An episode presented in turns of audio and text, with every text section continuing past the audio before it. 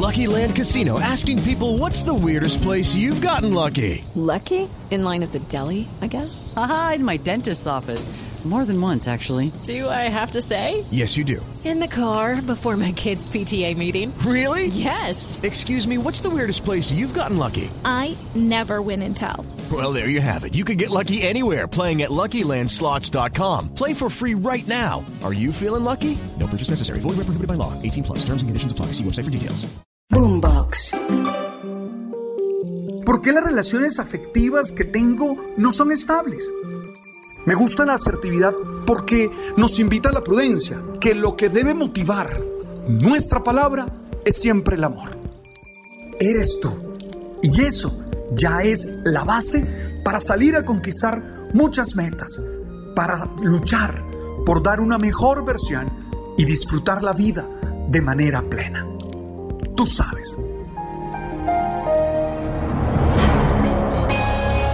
Todos los días encuentro motivos para llenarme de enojo, para tener ira, para botar la piedra, como decimos en el Caribe colombiano. Qué difícil es tener autocontrol. Qué difícil es tener autodominio. Qué difícil es saber gestionar de manera adecuada estas emociones. ¿Sí? No es fácil. Y no lo es porque somos seres cargados con muchas fuerzas interiores que siempre están buscando cómo salir y cómo expresarse. Entonces, esas situaciones, eso que llamo motivos para botar la piedra, pueden ser el pretexto oportuno para que nos dejemos llevar como títeres de los impulsos emocionales.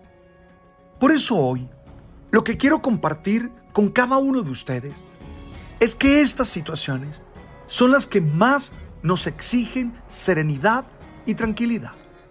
Sí, esos que se presentan como motivos para enojarnos, como motivos para llenarnos de ira, son los que más exigen serenidad y tranquilidad.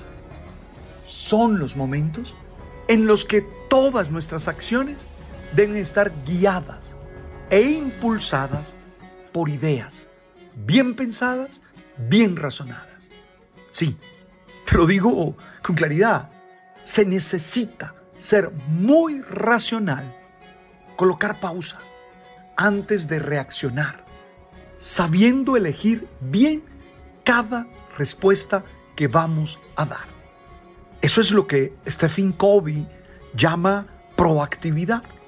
No dejarnos llevar por los impulsos, no reaccionar automáticamente, sino tomarnos un tiempo, por muy pequeño que sea, para analizar, para entender cuál es la mejor respuesta.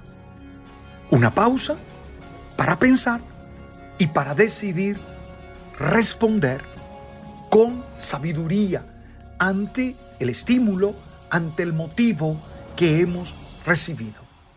Algunas veces dejamos que nuestro corazón sea conducido por el miedo y por el desespero. Sí, porque esas situaciones nos generan miedo y desespero. Y son ellas las que nos hacen reaccionar con tanto, ah, con tanto coraje, con tanta ira, con tanta rabia. Y las que nos hacen equivocarnos. Porque a veces las reacciones son desproporcionadas y ocasionan heridas en los demás que no vamos a poder sanar fácilmente.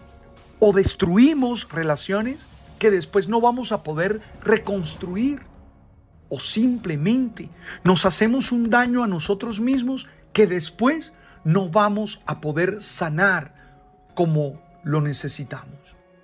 Oye, quiero decirte a ti, no dejes que el miedo, no dejes que el desespero, que esos motivos te generan, te impulsen a actuar con ira, a actuar con mucho enojo.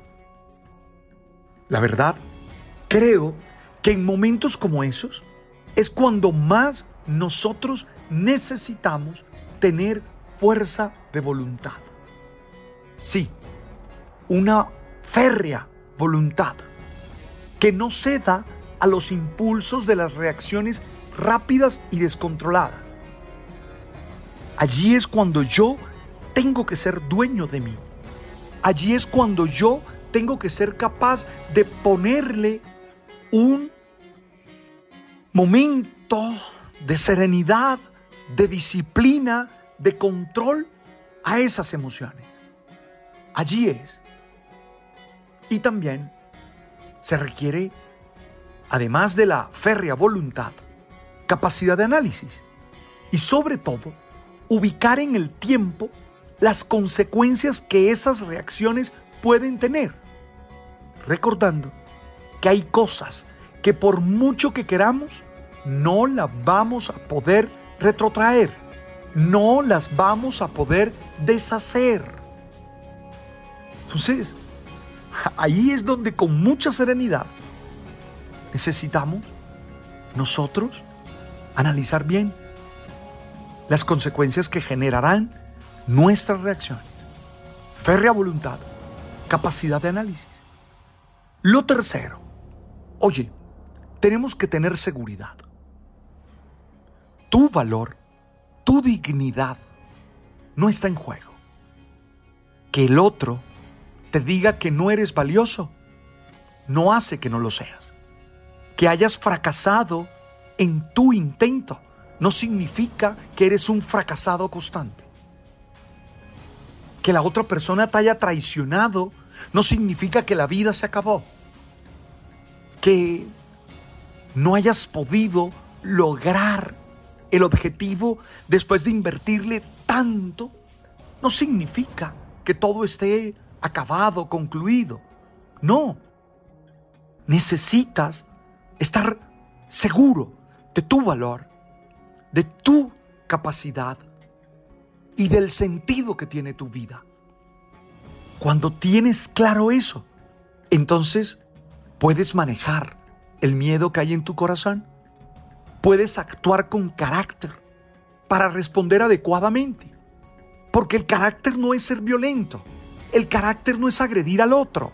El carácter no es imponerse ante los demás.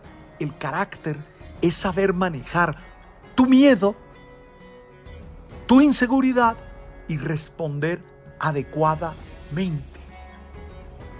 Sí, es entender que tú eres valioso, pase lo que pase.